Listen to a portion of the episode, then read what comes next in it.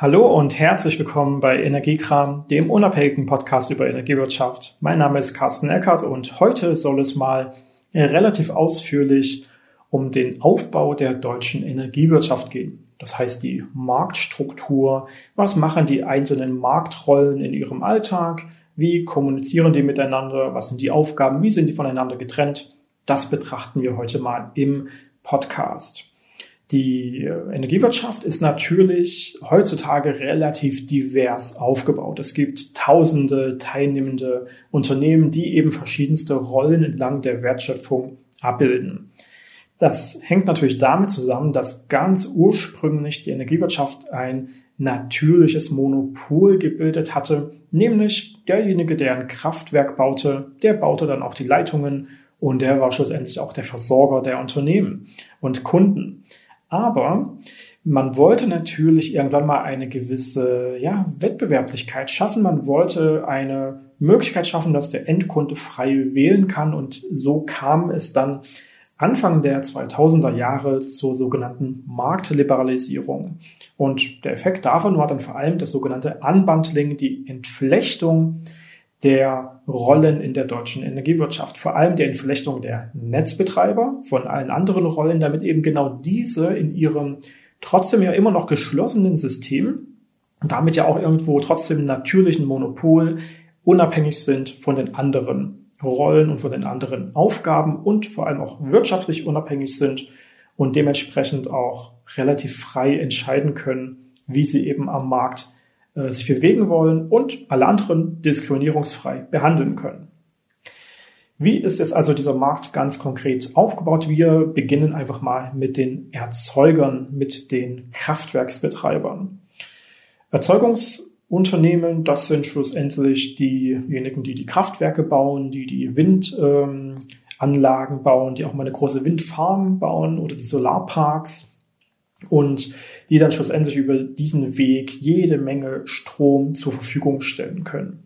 Im Gasbereich ist das Ganze natürlich ein bisschen anders. Wir importieren das Erdgas äh, fast ausschließlich aus anderen Ländern und stellen es dann eben dem Netz zur Verfügung, den Leitungen. Aber im Strombereich haben wir den ja, maximalen größten Anteil ähm, der, der gesamten Produktion auch tatsächlich direkt in Deutschland. Wir sind eben tatsächlich sogar ein Nettoexporteur. Wir erstellen also mehr Strom, als wir im eigenen Land eigentlich verbrauchen. Was natürlich auch damit zusammenhängt, dass wir immer mehr Kapazitäten an erneuerbaren Energienanlagen haben. Es ist jetzt also so, dass egal ob man ein großes fossiles oder auch Nuklearkraftwerk hat oder ob man eben der Betreiber von ein paar einzelnen Windkraftanlagen ist oder auch nur von Photovoltaik äh, auf dem eigenen Dach, wenn man in das öffentliche Netz einspeist, dann ist man ein Erzeugungsunternehmen. Und ja, je nachdem, wie groß die Anlage ist, gibt es verschiedenste äh, Voraussetzungen, die man dabei noch erfüllen muss und verschiedene Meldepflichten. Aber im Großen und Ganzen macht man erstmal nichts anderes, als die Energie dem Stromnetz oder dann eben das Gas dem, den Gasleitungen zur Verfügung zu stellen. Das Ganze basiert aber natürlich trotzdem auf Planungen, nämlich den sogenannten Fahrplänen. Ein Fahrplan in der Energiewirtschaft ist immer ja die Einsatzplanung von Kraftwerken, in welchem man dann praktisch sagt, naja, meine Anlagen werden in ja, zwischen 0 Uhr und 0 Uhr 15 folgende Menge Energie erzeugen, also zwischen 0 Uhr 15 und 0 Uhr 30 dann folgende Menge und so weiter und so fort. Das ist also eine sogenannte Zeitreihe. Und in der stellen wir eben dar, wie viel Strom das Kraftwerk wann produzieren wird. Das meldet der Erzeuger dann an verschiedene andere wichtige Rollen, vor allem den sogenannten Bilanzkoordinator, zu dem wir später nochmal kommen werden. Das ist die große Aufsicht darüber, welche Energiemengen wann, wie, wo fließen. Aber nicht nur, dass er eben was melden muss, er muss ja vor allem auch den Strom produzieren und das fließt dann natürlich in das Stromnetz. Das heißt, er hat einen Anschlusspunkt für die Einspeisung und wer dann dahinter steckt, ja, das ist dann natürlich der Stromnetzbetreiber. Und das ist erstmal vordergründig der Verteilnetzbetreiber. Das heißt Verteilnetz, weil es eben tatsächlich vor Ort, regional und lokal den Strom oder auch das Gas verteilt bis zu unseren Hausanschlüssen. Und das ist natürlich auch der größte Anteil des gesamten deutschen Stromnetzes, weil die natürlich auch überall unterirdisch verlaufen, bis hin zu den einzelnen Häusern, bis hin zu den Stromzählern im Keller. Das heißt natürlich, wir haben überall Verteilnetze, die dann eben auch überall vor Ort gemanagt werden müssen. Das kann also nicht zentral von einer Stelle irgendwo in Deutschland stattfinden. Das muss immer schön vor Ort regional weiter gemanagt werden, weil es natürlich auch zu einzelnen Schäden und Wartungsbedarfen vor Ort kommen kann. Dafür gibt es eben die Verteilnetzbetreiber. Das sind die Energieunternehmen direkt vor Ort. Das ist also das Stadtwerk oder ein regionales Energienetz, was dann teilweise auch zu den großen Konzernen gehören kann oder unabhängig ist oder trotzdem zu diversen anderen kommunalen äh, Unternehmen oder Städten gehört. So ein Verteilnetzbetreiber ist aber, wie vorhin schon mal erwähnt, unabhängig von den anderen Wertschöpfungsstufen. Das heißt, der soll sich um nichts anderes kümmern, als genau die richtige Menge Strom zur Verfügung zu stellen, wie sie eben gerade auch wieder äh, ausgespeist wird. Das heißt, er muss eben wissen, was sagt der Fahrplan des äh, Erzeugungsunternehmens und was sind die Verbräuche der einzelnen Verbraucher und äh, muss das Ganze ein bisschen managen. Das heißt aber auch, er hat natürlich die Aufsicht darüber, wer eben einspeist über die Einspeisepunkte und wer verbraucht über die Lieferstellen und hat damit auch die Aufsicht darüber, welches Versorgungsunternehmen welchem Kunden wann zugeordnet ist. Das heißt, wenn ein Lieferantenwechsel stattfindet, wenn der Kunde also im Online-Portal einen bestimmten Tarif auswählt, dann muss der neue Versorger trotzdem erstmal mit dem Verteilnetzbetreiber abklären, dass er zu einem bestimmten Zeitpunkt der zugeordnete Versorger ist.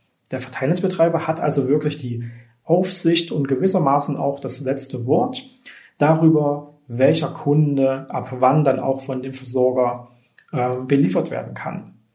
Das muss er aber diskriminierungsfrei machen. Das ist ja auch der Hintergrund von dieser gesamten Marktliberalisierung und vom Unbundling. Er muss ohne die äh, ja, Bevorzugnahme eines einzelnen Unternehmens alle gleich behandeln. Das heißt aber auch, wenn der Verteilnetzbetreiber Teil eines Stadtwerks ist, dann darf er die eigene Stadtwerksversorgermarke nicht besser behandeln als irgendeinen wettbewerblichen Konkurrenten, der vielleicht irgendein bundesweiter Ökostromversorger ist oder irgendein Discounter. Die müssen alle gleich behandelt werden. Das heißt, wer mit einem Vertrag jetzt ankommt, der ist dann eben auch der neue Versorger, wenn alle Daten richtig sind und wenn das alles seine äh, Fristen eingehalten hat. Das heißt aber auch, hier können schlussendlich nochmal äh, Prüfmechanismen ähm, zur Verfügung stehen, die eben sagen, naja, hier war vielleicht ein Vertrag nicht ganz koscher zustande gekommen, weil vielleicht der Name nicht ganz korrekt ist oder weil die Zählernummer nicht ganz stimmt und so weiter. Das heißt eben genau deswegen muss ein Kunde immer seine Daten ganz korrekt äh, beim Vertragsabschluss mit einem neuen Versorger angeben, weil es geht gar nicht um den Versorger. Es geht um den Verteilnetzbetreiber. Der muss erkennen, dass es hier ein bestimmter Kunde ist und dass der eben auch tatsächlich den Willen hat, hier nachher den Lieferanten zu wechseln.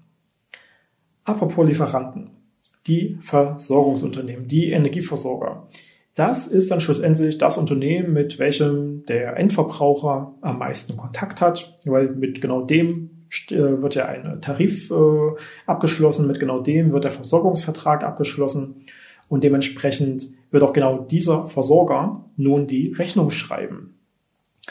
Der Versorger ist jetzt klassischerweise trotzdem ein ja, regionales Unternehmen oder ein großer Energiekonzern. Aber im Rahmen dieser Marktliberalisierung, im Rahmen des Schaffens des Wettbewerbs, gab es natürlich jede Menge neuer Marktteilnehmer, jede Menge Discounter zum Beispiel, jede Menge Marken, die einfach gesagt haben, hey, wir sind interessant, wir haben irgendwie Fans oder Follower oder wir haben eine gewisse Markenkraft und dementsprechend wollen wir jetzt eben auch tatsächlich hiermit in die, in den Versorgungsmarkt mit reingehen und hier Endkunden versorgen. Dahinter steckt nicht so ganz besonders viel Aufwand, wenn man einmal weiß, was man tut. Das heißt im Großen und Ganzen, jeder von uns könnte auch ein Energieversorger werden, theoretisch. Es steckt natürlich noch deutlich mehr dahinter und dazu kommen wir auch gleich noch. Aber im Großen und Ganzen kann man die Prozesse ja sogar äh, komplett outsourcen. Dafür gibt es spezialisierte Dienstleister, die eben auch dann nichts anderes machen, als die Alltagsprozesse wie Kundenservice, ähm, Rechnungserstellung und so weiter auch zu übernehmen. Deswegen gibt es auch so viele Marken von ja, zum Beispiel auch einfach irgendwelchen Handelsunternehmen äh, wie Lidl Energie oder Chipo Energie und ähnliches, die äh, eigentlich meistens gar nicht wirklich ein richtiges Versorgungsunternehmen sind, sondern, sondern die einfach nur ihre Marke zur Verfügung stellen und ihr praktisch eine White Label Dienstleistung einkaufen und die eigentlichen Versorgungsprozesse im Hintergrund von anderen Unternehmen übernommen werden. Deswegen gibt es so viele Versorgungsanbieter, weil das im Großen und Ganzen einige hundert, ja, fast schon Pseudo-Versorger gibt, die im Großen und Ganzen wirklich nichts anderes machen als hier ähm, nur ihre Marke zur Verfügung zu stellen.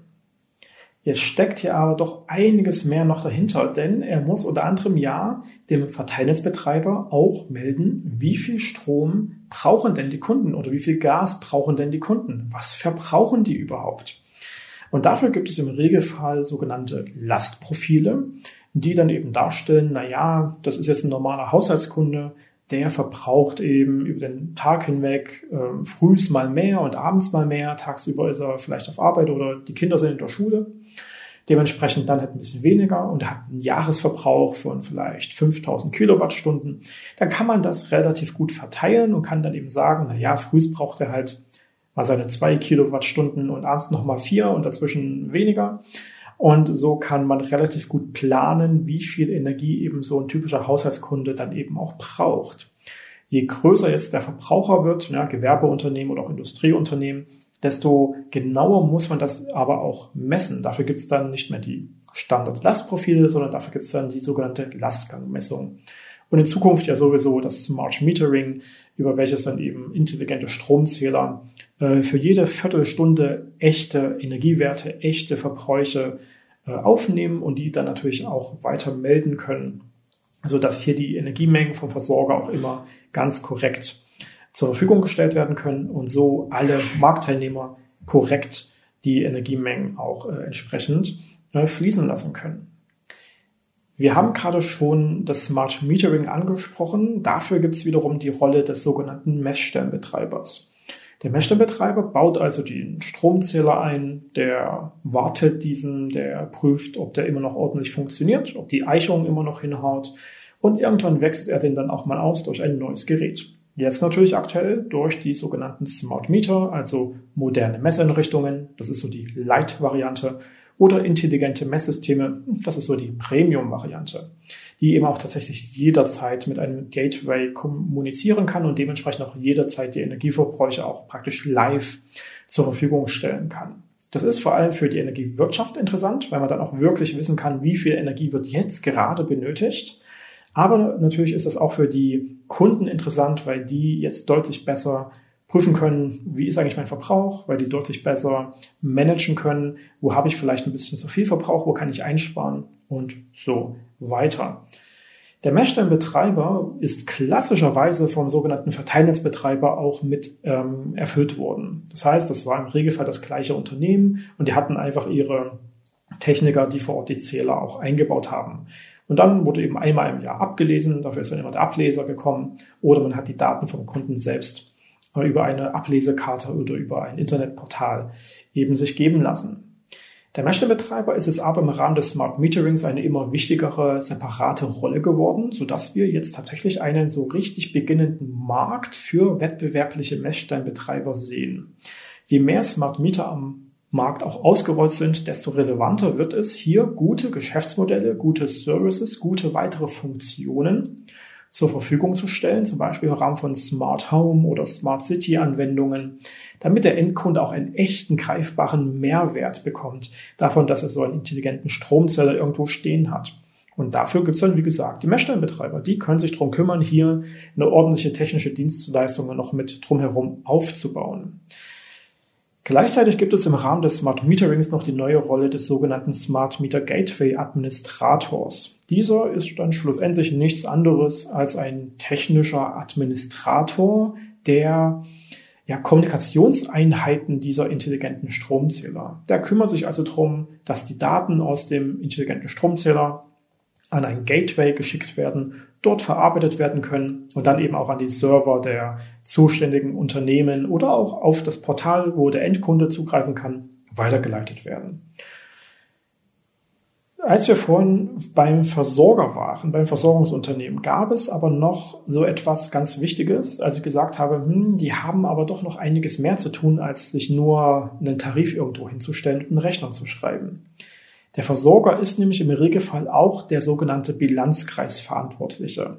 Das kann er auch outsourcen an spezialisierte Dienstleister, aber im Regelfall ist das das Versorgungsunternehmen selbst. Der Bilanzkreisverantwortliche wie der Name schon sagt, ist verantwortlich dafür, dass im sogenannten Bilanzkreis immer die richtigen Energiemengen gemeldet sind.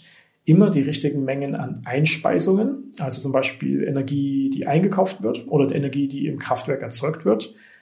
Und auf der anderen Seite die Ausspeisungen, das heißt die Verbräuche, die die Kunden eben äh, brauchen oder auch das, was man im Handel wieder verkauft. Und das heißt, der Bilanzkreisverantwortliche macht im Großen und Ganzen so etwas wie eine Energiebuchhaltung und muss immer jederzeit für jede Viertelstunde die wirklich korrekten Daten melden. Das ist so, dass schlussendlich hier also die äh, Erzeugungsanlagen, die ähm, Erzeuger, die Kraftwerksbetreiber von ganz am Anfang immer ihre Erzeugung korrekt melden können über sogenannte Fahrpläne, dass die Versorgungsunternehmen immer ihre Verbräuche ordentlich melden können über die Lastprofile und die Lastgangmessung und die Smart Meter Messung. Und der Bilanzkreisverantwortliche nun schlussendlich die Einkäufe, die er hat, die Einspeisungen, die er hat und die Verbräuche und Ausspeisung, die er hat, in diese Bilanz, in diesen Bilanzkreis nun reinschreiben muss, gegenüberstellen muss und immer ausgleichen muss. Wenn er das ausgleicht, heißt es ja, dass die genau gleiche Menge eingespeist worden ist, wie sie auch verbraucht worden ist. Das bedeutet, wir haben ein ausgeglichenes Stromnetz. Das bedeutet, wir haben eine hohe Versorgungssicherheit, wir haben keinen Blackout. Und genau deswegen ist es natürlich eine entscheidend wichtige Aufgabe, dass der Bilanzkreisverantwortliche seinen Bilanzkreis jederzeit in seiner Verantwortung ausgleicht. Das wird dann in Zukunft immer einfacher, je mehr echte Daten, je mehr Echtzeitdaten, je mehr Smart Metering, je mehr tatsächlich nachverfolgbare auch Schwankungen wir hier eben äh, sehr, sehr zeitnah sehen können und hiermit einarbeiten können. Je besser die Daten sind, desto besser kann der Bilanzkreisverantwortliche seine Energiemengen eben auch managen und dementsprechend dann auch die Daten weiterleiten. Er muss sie nämlich weiterleiten an den sogenannten Bilanzkoordinator. Und den haben wir vorhin schon mal erwähnt bei den Erzeugern. Die Erzeuger müssen also ihren äh, Fahrplan für ihr Kraftwerk an den Bilanzkoordinator schicken und der Bilanzkreisverantwortliche muss seine Bilanzkreisabrechnung praktisch seine Daten an den Bilanzkoordinator schicken, und zwar jederzeit. Das sind Massenprozesse, die tagtäglich stattfinden. Und dann checkt eben der Bilanzkoordinator, ja, haben alle das jetzt auch richtig gemacht? Haben denn alle auch wirklich die richtigen Energiemengen jederzeit eingetragen, zur Verfügung gestellt und dann auch abgerechnet? Und wenn das so war, dann kann der am Ende sein Häkchen drunter setzen, dann macht er die sogenannte Bilanzkreisabrechnung auch fertig. Und wenn das nicht so war, dann bucht der praktisch, ich sag mal, Strafzahlungen auf den Bilanzkreis des jeweiligen Verantwortlichen oder spricht dann eben auch mit den Erzeugungsunternehmen, dass die ihre Fahrpläne noch weiter korrigieren müssen, noch frühzeitiger melden müssen und noch weiter anpassen müssen. Im Hintergrund läuft hier natürlich auch jederzeit noch der Energiehandel. Ne? Also an an dieser Stelle wird dann immer ähm, die eigentliche Energiemenge verkauft und eingekauft und dort merkt man auch, welcher Bedarf am Markt da ist. Das heißt, welche Versorgungsunternehmen haben welche Verbräuche und Bedarfe gemeldet. Dementsprechend merken die Kraftwerke, ja, okay, hier sind wir gebraucht oder hier sind wir vielleicht überflüssig und dementsprechend gibt es schon aus dieser rein wirtschaftlichen Betrachtung einen gewissen ja, Steuerungseffekt dorthin, dass immer in etwa die richtige Menge auch erzeugt wird, wie sie verbraucht wird. Aber so ein Stromnetz ist ja schlussendlich auch wirklich darauf technisch angewiesen, dass immer die richtige Menge an Energie fließt, sodass das Ganze auch noch weiter geprüft, beaufsichtigt und koordiniert werden muss. Und das macht eben der Bilanzkoordinator. Der behält den Überblick über sein Gebiet, über seine sogenannte Regelzone und sorgt dafür, dass dort immer wirklich die genau richtige Menge an Strom fließt. Immer genau die richtige Menge zur Verfügung gestellt wird über die Fahrpläne der Erzeuger. Und immer die genau richtige Menge auch verbraucht wird über die Lastprofile und Meldungen des Bilanzkreisverantwortlichen ist gleich Versorgers. Und dass das schlussendlich auch alles korrekt abgerechnet wird im Rahmen der Bilanzkreisabrechnung. Der Bilanzkoordinator ist gleichzeitig der Übertragungsnetzbetreiber. Und der Übertragungsnetzbetreiber ist jetzt natürlich vom Namen her derjenige, der die großen Übertragungsnetze betreibt. Wir hatten ja als zweites den Verteilnetzbetreiber benannt, der vor Ort mit seinen Stromleitungen den Strom verteilt und mit seinen Gasleitungen das Gas verteilt, bis hin zum Hausanschluss. Der Übertragungsnetzbetreiber ist jetzt auf einer anderen Ebene. Der transportiert den Strom oder das Gas über hunderte Kilometer hinweg um dann eben auch schlussendlich dafür sorgen zu können, dass die Produktion von Windstrom aus der Nordsee bis hin zu den Industrieverbrauchern aus Baden-Württemberg und Bayern fließen kann und auch der starke Sonnenstrom aus Bayern und Baden-Württemberg äh, nach äh, Hessen oder Thüringen oder wo auch immer hin fließen kann. Die sorgen also dafür, dass es auch ein sehr, sehr breites und langes Netz an Stromleitungen gibt, über das wir dann eben auch die Bedarfe über ganz Deutschland hinweg entsprechend befriedigen können.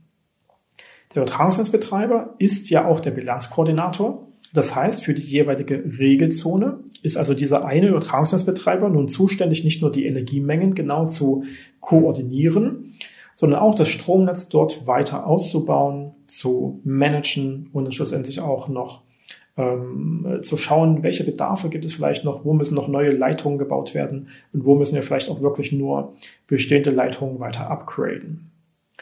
So eine Regelzone, ja, die gibt es genau viermal. Das heißt, diese Rolle des Bilanzkoordinators und Übertragungsnetzbetreibers, die gibt es genau viermal in ganz Deutschland. Das sind 50 Hertz im Nordosten, das ist Amprion ganz im Westen, das ist Transnet BW im Südwesten, Baden-Württemberg und das ist Tenet einmal quer von Nordwestdeutschland bis nach Südostdeutschland. Das waren ganz früher mal die großen Energiekonzerne, aber eben im Rahmen der Marktliberalisierung, im Rahmen des Unbundling mussten die Übertragungsnetzbetreiber ganz scharf getrennt werden und deswegen heißen die auch heutzutage nicht mehr so wie die ehemaligen Konzerne.